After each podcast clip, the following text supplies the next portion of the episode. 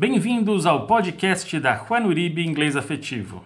Este é um espaço onde discutiremos o aprendizado do inglês por meio de relações afetivas. Eu sou Juan Uribe e é com muita alegria que apresento a primeira temporada deste podcast. São 14 episódios que abordam temas centrais de como vivemos o ensino afetivo aqui na escola. E em cada episódio teremos um convidado da área de educação conversando com dois membros da nossa equipe pedagógica e um papo gostoso e muito rico. Neste episódio, teremos Luciane Mota, da Casa do Brincar, entrevistando a coordenadora pedagógica Carol Passos e a diretora pedagógica Lila Bueno sobre o ensino afetivo.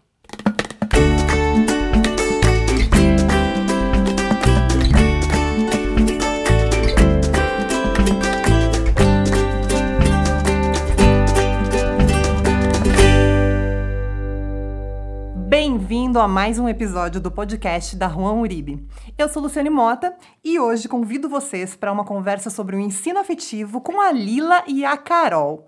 Carol e Lila, contem pra gente qual a função, qual o papel de vocês na Juan Uribe. Oi, tudo bem, Luciana? Oi, gente. Eu sou a Lila, eu sou diretora pedagógica aqui na Juan Uribe. E a minha principal função aqui é acompanhar a equipe pedagógica na formação dos educadores, no acolhimento das famílias e no desenvolvimento linguístico das crianças. Eu sou Carol, ah, eu sou coordenadora pedagógica aqui da escola. As minhas funções, elas giram em torno de fazer o acompanhamento do desenvolvimento das crianças, a formação dos educadores e parceria com as famílias para que esse desenvolvimento das crianças se dê da melhor maneira possível. O Juan e seu Sou falaram no outro episódio sobre como a escola começou. Mas eu queria saber de vocês, o que, que é o ensino afetivo hoje? Bom, o ensino afetivo pode ser muitas coisas, né? Pra gente, ele é um ensino que tem o foco nas relações. Então, ele considera a criança como um sujeito que está no mundo, ele está inserido em vários contextos. Ele não é só um aluno, ele é uma criança que está numa família, que está numa escola regular, que tem um grupo de amigos. E no ensino afetivo, a gente considera essa criança com todos os seus afetos. Então, qual a relação que ela vai estabelecer com seus pares? Qual a relação que ela vai estabelecer com a autoridade, com os professores? Que relação ela tem com o aprender em si? Então, o nosso foco está nas relações que essa criança vai desenvolver e usar isso a favor do desenvolvimento linguístico e da aprendizagem do inglês. É nessas relações que o educador vai atuar, né? oferecendo linguagem para que a criança construa essa relação. Então, se ela quer contar alguma coisa para o educador, se ela quer contar alguma coisa para o colega, se ela quer mostrar algo, o educador vai auxiliá-la a construir esse discurso, no nosso caso, em inglês. Né? Uh, e quando a gente fala de, de afeto, tem muita coisa envolvida, né? Eu acho que a gente pode olhar para o afeto enquanto um grande guarda-chuva, né? Que diz de, das coisas que afetam essa criança. Né? Então, dentro do, desse guarda-chuva dos afetos, a gente pode falar de sentimentos, a gente pode falar de emoções, a gente pode falar das paixões. Então, a gente forma os educadores para que eles estejam muito atentos a esses afetos e como que eles estão surgindo dentro da, da sala de aula uh, e nessas relações que a criança está tá construindo. Sim, e é muito comum as pessoas entenderem que afeto é aquele carinho físico. É pegar a criança no colo, é dar abraço. E isso pode ser uma demonstração de afeto. Mas o lugar do afeto na educação passa por tudo isso que a Carol falou. Como essa criança se sente aprendendo? Como essa criança se sente estando num grupo e não sabendo a resposta para alguma coisa? Então, os afetos, eles podem ser positivos e eles podem ser negativos também. E os nossos educadores têm que estar preparados para acolher qualquer que seja o afeto que aparece, para ajudar a criança a identificar esse afeto e para ela comunicar isso. E é aí que entra também o desenvolvimento do inglês, né? A criança vai comunicar o que ela pensa, o que ela sente, o que ela está querendo fazer naquele momento, o que é interessante e relevante para ela, e a gente transforma tudo isso em inglês. A criança é super incentivada, então, a trazer o mundo dela. E isso exige que os educadores estejam mega atualizados. Sim, é, o processo de formação do educador acho que é um dos maiores investimentos uh, da escola, né? Então, uh, já entrando talvez um pouquinho no processo de, nesse processo de formação, os educadores eles estão uh, em constante processo de desenvolvimento, né? Então, não é só a formação inicial. Então, toda semana ou a cada 15 dias tem reunião individual, tem reunião de mini grupo. Então, é um investimento muito, muito alto para que eles realmente estejam aptos, estejam preparados para para acolher, para encaminhar e para lidar com esses afetos das crianças que aparecem em sala de aula. E meninas, para quem não é da área da, da educação, expliquem para gente, é, esse é um conceito totalmente desenvolvido na Uribe ou existem outras referências no mundo? É, tem, tem várias referências, né? O ensino afetivo, talvez com outros nomes, affective learning em inglês, uh, ele já aparece, acho que desde a década de 70, mais ou menos, ou até antes, né? Então a gente tem a autora que a gente usa bastante, que é a Jane Arnold, tem a Ana Rita Almeida, que fala do papel das emoções em sala de aula, tem diversos outros autores que estão olhando para o papel das emoções, realmente. Mas eu acho que, da forma como a gente faz, a gente pegou toda essa teoria e a gente transpôs para a nossa prática, né? para como isso se, se, se dá dentro do nosso contexto em sala de aula, para o público que a gente atende, para os materiais que a gente tem, para o desenvolvimento da língua. Então, uh, não, não foi algo criado por nós no sentido mais uh, mais genérico. Inclusive, a gente tem né, esse, esse, essa distinção né, da metodologia genérica e da metodologia específica. Então, acredito que a metodologia genérica é algo que a gente bebe de diversas fontes, não é algo criado por nós, mas daí a gente pega isso e transforma na metodologia específica, que é como isso se dá uh, em sala de aula para o desenvolvimento da criança, desenvolvimento linguístico. E que é vivo ao longo do tempo e está sempre trans sendo transformado. Com certeza, porque a gente está considerando esse sujeito inserido num contexto, né? Então, conforme muda o nosso contexto, a gente tem que se adaptar também e se preparar para como isso pode afetar essas crianças que estão na nossa situação de aprendizagem. E a escola passou por um movimento muito rico ao longo de todos os seus anos de existência de teorizar a sua prática. Então, acho que como o Sossô e Rô contaram um pouquinho, é, essa metodologia surgiu a princípio de um desejo de aprendizagem, se transformou num desejo de ensino, e aos poucos a gente foi buscando essas teorias. E esses, essas esses pensadores, esses teóricos, né, que já falavam do papel das emoções para a aprendizagem. Então a gente foi pegando um pouquinho de cada lugar, como a Carol disse, vendo o que, que fazia sentido para a gente e ressignificando a nossa prática a partir dessas teorias que a gente encontrava. Eu acho que outra coisa bastante importante de dizer, Lila, é como a nossa, a nossa metodologia vai se construindo uh, com as vivências dos educadores em sala de aula. Então, a gente tem todo esse chão teórico, mas os educadores têm muita liberdade e são bastante instigados a criar em cima disso, né? Então, eles vão levar essa teoria para a prática deles, eles vão descobrir coisas, eles vão teorizar também, criar hipóteses, sabe? Esse, esse movimento muito constante entre teoria e prática que vai alimentando... A Deixar a aula orgânica, muito mais convidativa Exatamente. e sempre nova. Exatamente. E é o processo que a gente propõe para os nossos alunos também, né? uhum. né? Eles usam a língua, entram em contato com ela, a partir disso eles aprendem como a língua funciona e usa de uma forma diferente, né? qualificada, aprimorada a partir desse estudo. Então, essa, essa relação entre o uso e a teorização da língua, ela está em todos os níveis da, da escola. A Lila me, me, me lembrou de uma outra coisa que é bastante forte na nossa metodologia, que são os processos análogos, né? Então, Uh, o que a gente espera que os educadores levem para a sala de aula é algo que eu espero que eu consiga trabalhar com os meus educadores também. Então, se eu tô, se a minha expectativa é que meu educador consiga acolher os afetos, desenvolver a linguagem, trabalhar no processo de da criança tomar consciência do seu processo de aprendizagem, eu também preciso fazer a mesma coisa com o meu educador, né? Para que ele aprenda com a prática também. Vocês mencionaram uh, Jane Arnaud e Ana Rita Almeida. Uh, e, mas que vocês bebem de muitas outras fontes. Quem são esses autores que inspiram vocês, alguns deles? Olha, a gente tem uma tríade do desenvolvimento infantil, que a gente usa bastante, que é o Piaget.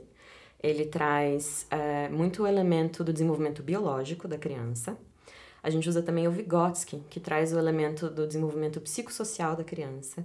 E a gente usa muito o Vallon, que traz o aspecto afetivo para o desenvolvimento da criança. Então a gente pega um pouquinho de cada um desses autores para a gente compor como a gente vê o desenvolvimento da criança e como isso se aplica na nossa metodologia. Inclusive, em alguns lugares pode ser um pouco uh, problemático, talvez, uh, usar esses três autores como complementares. Né? Em alguns lugares não vem Piaget e Vygotsky, principalmente, enquanto complementar, porque eles falam muitas coisas diferentes em partes da teoria deles. Eu acho que para além dessa, dessa tríade do desenvolvimento infantil, a gente tem muito Uh, Paulo Freire, né, na nossa metodologia, a Fátima Freire, que é também nossa supervisora pedagógica, a gente usa muito dela para falar de construção de grupo, de como que é dar aula para grupo, e o Merrier também falando desse processo do, de relação entre educador e aluno uh, em sala de aula. Sim, todos esses teóricos ajudam a gente a olhar para essa criança como um sujeito integral, é, que tem muito a contribuir no seu próprio processo, né? Então, a criança precisa estar ciente do seu processo, engajada no seu processo, para ter autonomia sobre o que ela está aprendendo. Tem muito estudo aí, né? E o professor ele é um agente fundamental, muito mais do que uma fonte de transferência de conteúdo. E tudo está interligado. Como é que é a formação desse professor com tanta fonte para beber e o papel dele em sala de aula? Nossa, eu acho que a principal coisa é, para destacar na formação do educador ou no papel do professor na sala de aula é que ele com certeza não é o detentor de um conhecimento que ele vai entregar para a criança. Ele é um mediador do processo de aprendizagem dessa criança. Então, ele vai mediar a relação da criança com o conteúdo, a relação da criança com o saber ou não saber, com o erro, com a frustração. Então, esse, essa visão do educador como mediador do processo é fundamental para o que a gente faz. Isso que a Lila estava falando, né, de, do professor enquanto detentor do conhecimento que vai, é o que o Paulo Freire fala de, do ensino bancário, né, que o educador vai depositar o conhecimento na criança e isso não funciona para a gente, justamente porque a gente olha para a criança, como a Lila disse, né, enquanto sujeito integral, um sujeito que já tem uma trajetória, que tem, que tem muito a contribuir, então... Uh, o papel do educador nesse momento é esse processo de mediação da construção do conhecimento, né? Eles estão eles estão nessa relação. E aí, para isso, para que nosso, os nossos educadores eles tenham uh, essa postura em sala de aula que é esperada, a gente tem uh, o que a gente chama de das posturas pedagógicas, que são uh, expectativas, são o que a gente imagina que, que é esperado realmente da postura do educador dentro de sala de aula, né? Então, postura de acolher, a postura de fazer perguntas, a postura de checar na fonte. Então, isso vai pautando o, o trabalho do professor, né? E uma das primeiras coisas que ele precisa fazer em sala de aula para que isso tudo que a gente está falando aconteça é iniciar o processo de construção do vínculo pedagógico afetivo com essa criança, né? Porque a gente acredita que um, a criança só aprende uh, com quem ela confia, né? Se ela está se sentindo segura. Então, para isso, ela precisa se sentir respeitada, ela precisa se sentir enxergada, ela precisa se sentir ouvida.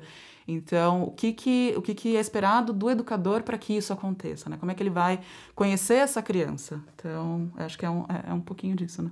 Sim, o vínculo pedagógico afetivo, a gente fala que é a base sobre a qual a gente constrói todo o processo de ensino-aprendizagem e todo o desenvolvimento da língua inglesa. O vínculo pedagógico afetivo ele aparece muitas vezes nas nossas conversas quando a gente está dentro da Ron Uribe.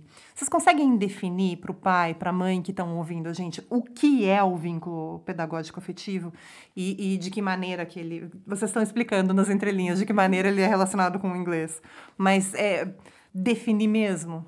Bom, o vínculo pedagógico afetivo é um pouco do que a gente estava contando do foco nas relações.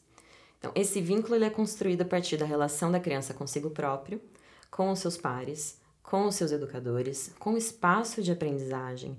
Isso inclui o erro, a frustração, o acerto, todos esses elementos de relação que envolvem é, aprender algo novo fazem parte do vínculo pedagógico afetivo. Então, isso para a gente é importante porque vamos supor que a gente tem um aluno de grupo que é uma criança um pouco mais tímida ou um pouco mais fechada, né? Se essa criança chega num grupo de cinco crianças que já têm aulas juntas, como será que vai ser para ela entrar nesse grupo e de repente ser colocada no lugar de produzir uma frase em inglês diante de todas aquelas pessoas que ela não conhece? Então, para construir esse vínculo, o educador constrói esse espaço de escuta, de acolhimento. E a gente tem um elemento muito importante na metodologia nesse sentido, que é um espaço de continência que a gente fala. Então, é um espaço um pouco simbólico, né? Para garantir que essa criança se sinta à vontade para errar nesse espaço. Que a partir do erro, ela vai aprender nesse espaço. Então, tem a ver com a confiança em si, com a confiança no educador dela, de se sentir parte daquele coletivo e saber que ela vai ser acolhida se ela errar, que ela vai ser reconhecida se ela acertar e que ela vai construir conhecimento junto com todo mundo que está ali. E acho que só fazendo uma diferenciação, porque é um, uma confusão muito comum de acontecer, o espaço de continência no sentido de se sentir contida, não da, da continência militar. Então, várias vezes educadores me questionam, tipo, mas que continência é essa? Essa de, de, da criança se sentir contida, né? Eu acho que, que é um sentimento que os adultos conseguem se relacionar, que é aquele medo de tentar algo novo, o medo de errar, o medo de se arriscar. Pode ser um sentimento realmente paralisante, né? Então, é importante para a gente que, nesses contextos de ensino e aprendizagem, que a criança consiga realmente se sentir à vontade para tentar. Né? Nenhuma garantia de que vai acertar, até mesmo né, porque não existe, tá, você está num processo de aprendizagem, então o vínculo ele vem trazer esse chão, né, de que a criança vai se sentir à vontade para se arriscar. Certamente, né? O medo, o, o receio de se expor é, tem esse tem essa coisa paralisante. Uhum. É, então, de algum modo, a gente está interferindo diretamente na segurança e na confiança da criança. Isso tem um efeito na autoestima dela que vai além da sala de aula, além de inglês, ela leva isso para a vida. Com certeza. É, a gente sente a importância de desenvolver com as crianças essas habilidades, né? É, socioafetivas, talvez a gente possa dizer. E uma coisa que é muito comum de acontecer é as famílias procurarem a gente contando, por exemplo, mas meu filho não fala inglês comigo em casa. Mas quando eu tô com ele no carro e eu pergunto o que significa isso aqui, ele não sabe dizer. Como que ele tá aprendendo? Ele tá aprendendo porque comigo ele não fala inglês. E a gente precisa sensibilizar essas famílias para esse aspecto, né? De se a criança está num contexto em que ela sabe que é esperado ela produzir inglês, se está construído aquele espaço que ela se sente segura de errar, ela é capaz de produzir mais inglês. Não é em qualquer lugar, não é com qualquer pessoa, não é em, com qualquer estímulo, né? Então, fazer a criança se sentir segura para ela poder mostrar o que ela está aprendendo é muito importante. E acompanhei já alguns casos, né, né, disso que você mencionou, Luciane, de, de como isso extrapola as paredes da sala de aula, que, por exemplo, crianças que tinham muitos desafios em compreender e respeitar limites. Né? Então, a gente trabalha isso com, com bastante verticalidade. Né? Então, a gente tem os rituais, tem as, muito, muito das devolutivas. Então, já acompanhei casos de que a família, né, a gente faz essa, essa parceria muito forte com as famílias, de que uh, os pais, os cuidadores estavam usando diversos, diversas estratégias que a gente usa em sala de aula dentro da rotina da criança. E isso estava facilitando, né? De por exemplo, a gente nas nossas aulas a gente tem os cards de aula, que são os momentos da aula, né? Então, eles indicam o início e o fim de cada atividade. Então, os pais construíram cards para falar da, dos momentos uh, da, da, da, rotina da, da escola, da, da casa. E isso vai ajudando a criança a entender os tempos, a entender os espaços, a entender os compromissos que ela tem nos diferentes espaços que ela, que ela circula.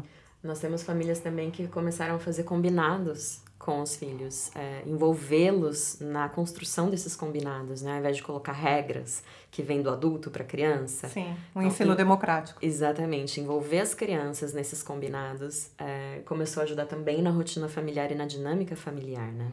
Ou mesmo esses momentos, né, de que quando os pais querem inserir, por exemplo, uh, o inglês na rotina das crianças dentro de casa, porque não é o que as crianças elas estão acostumadas, né? De repente, a mãe, o pai, com quem sempre falaram em português, de repente querem falar em inglês. É um pouco assustador para a criança, né? Vem esse, por que, que eu estou sendo testado? Pode né, levantar diversas, diversas inseguranças. E a gente vai junto com a família, então, vamos por aqui, vamos fazer esse combinado com a criança, anuncia, sabe? E aí uh, os pais começam a conseguir inserir aos poucos uh, essa rotina, no inglês na rotina das crianças, né? Da família. É, eu acho que o principal ganho do ensino afetivo está nessa construção de um lugar de escuta. É impressionante o quanto a gente não escuta as crianças. E quando a gente abre esse espaço para elas, elas trazem de tudo. Elas trazem situações de bullying na escola regular, elas trazem situações de desconforto é, com coleguinhas, ou desconforto em casa, com um funcionário, ou uma relação mais tensa com o irmãozinho que nasceu a gente tem acesso a muita coisa do universo daquela criança, simplesmente porque a gente está aberto para escutar e ela sente essa confiança. Então, com frequência também a gente aciona as famílias para contar de algo que apareceu na aula de inglês. E as famílias ficam surpresas com isso, porque a criança fica com a gente de uma, duas horas por semana. Mas é isso, gente, é abrir um espaço de escuta é valorizar a voz dessa criança e o que ela está sentindo, o que ela está percebendo do mundo dela. Isso faz toda a diferença. A gente ainda tem, ainda tem uma visão é, aí fora de que a criança é um ser que virá a ser, né? Alguém que virá a ser. E é só uma criança, o tempo só está passando, só tem que entretê-la ou cansá-la ou e, e não desse ser que ela já é. Exatamente. Mas vocês falaram sobre ambiente. Na Ron Uribe, as famílias têm a opção de escolher atividades, as aulas aqui na escola ou aulas em casa, que eu imagino que sejam individuais. É, como é que é isso, transformar a sala de, de da casa de alguém, ou o Zoom, em sala de aula? Olha, a gente trabalha com o conceito é, de espaço simbólico de aula, que é transformar simbolicamente mesmo, através de rituais e através de estratégias e posturas, aquele espaço que às vezes é a sala de jantar, a sala de brinquedo. A criança passa a entender aquilo, naquele momento aquilo vira a sala de aula de inglês. Então depende muito da faixa etária, de acordo com a idade do aluno, a gente tem estratégias diferentes, mas o educador, ele vai para casa da família preparado para construir esse espaço simbólico com a criança. Então, às vezes, é, trazer um fantoche todas as aulas mostra que agora, quando o fantoche está aqui, começou a aula de inglês. Se é uma criança mais nova, por exemplo, né, fazer essa associação com algo concreto.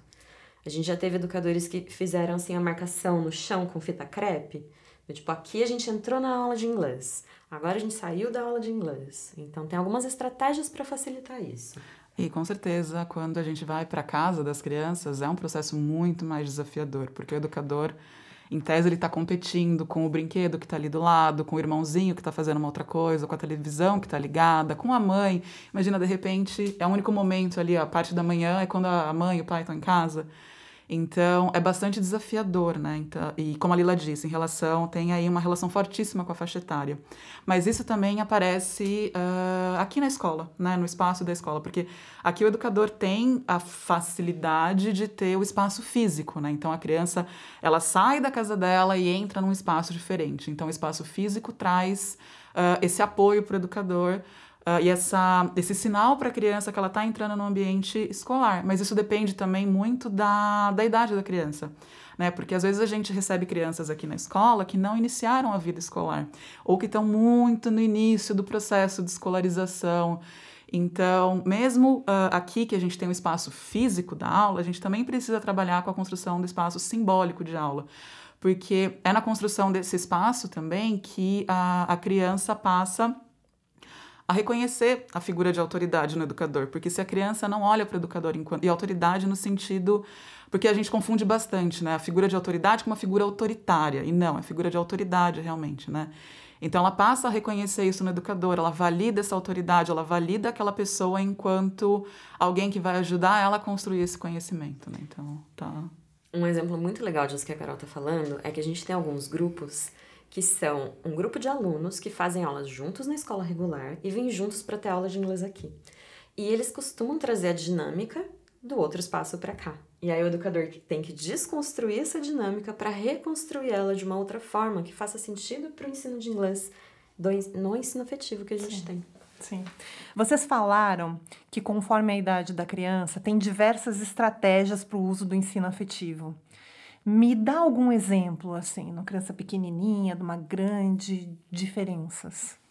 Eu acho que a gente pode olhar, por exemplo, para o desenvolvimento da autonomia, né? Então, uma criança menor, ela está ainda num processo muito inicial do desenvolvimento da própria autonomia. Tem uh, características da faixa etária também. Então, a criança menor, uh, a capacidade dela de prestar atenção, de focar em algo é muito menor do que, por exemplo, a de um adolescente. Então, o educador ele vai precisar pensar numa aula que englobe mais elementos, né? mas isso não é uma regra absoluta. Pode ser que tem, tem criança pequena que vai conseguir ficar lá um tempo maior no, material. Então, já o, conforme a criança vai crescendo, a gente pensa, a gente consegue construir outras estratégias para trazer a criança, por exemplo, para dentro do planejamento de aula. Então, a criança que já é, já é adolescente, por exemplo, um pouco mais velha, não precisa nem ser, chegar na adolescência, ela já tem uma outra, uma outra concepção, uma outra consciência do seu próprio processo, né? Ela já consegue compreender melhor o seu próprio processo de desenvolvimento. Então, o educador ele consegue, por exemplo, levar o planejamento de aula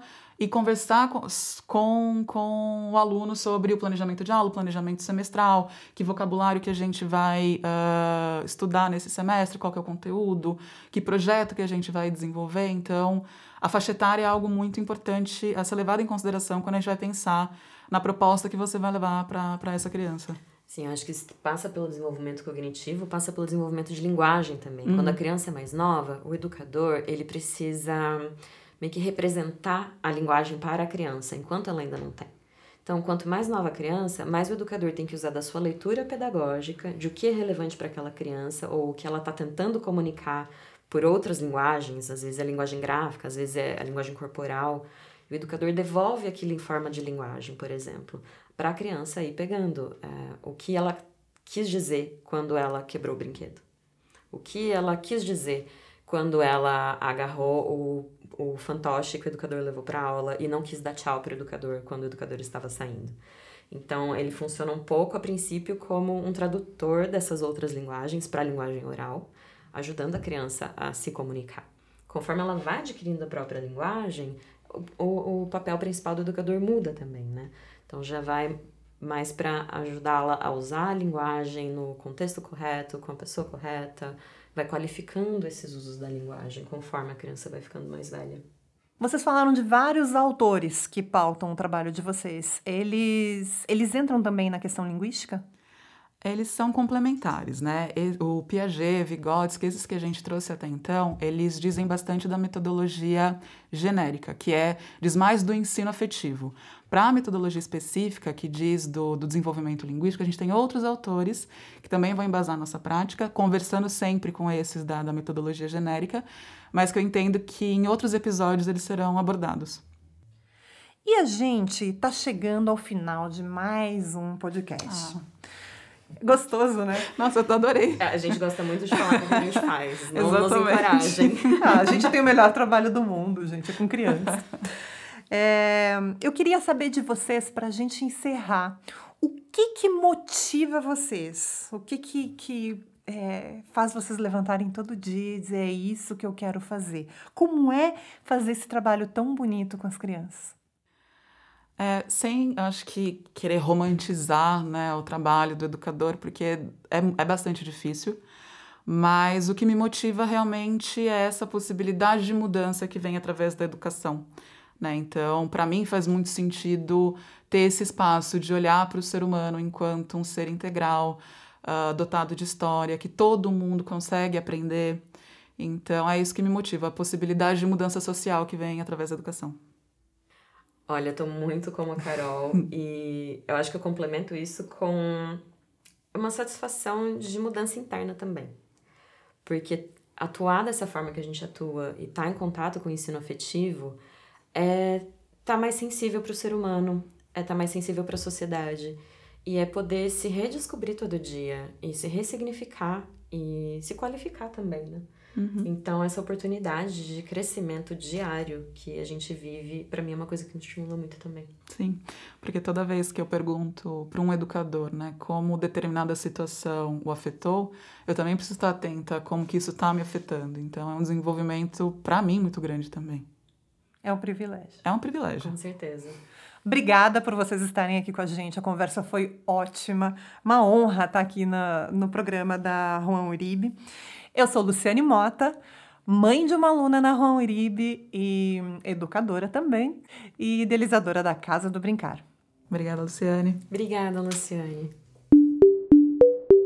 Foi uma alegria enorme receber a Luciane Mota, da Casa do Brincar, aqui nesse episódio. Você pode conhecer mais sobre o trabalho dela visitando o Instagram, arroba Casa do Brincar. Nós gostaríamos também de saber o que você achou desse episódio você pode deixar o seu comentário no nosso Instagram, arroba inglês afetivo, no post desse episódio. Foi um prazer estar aqui com você. Até o próximo!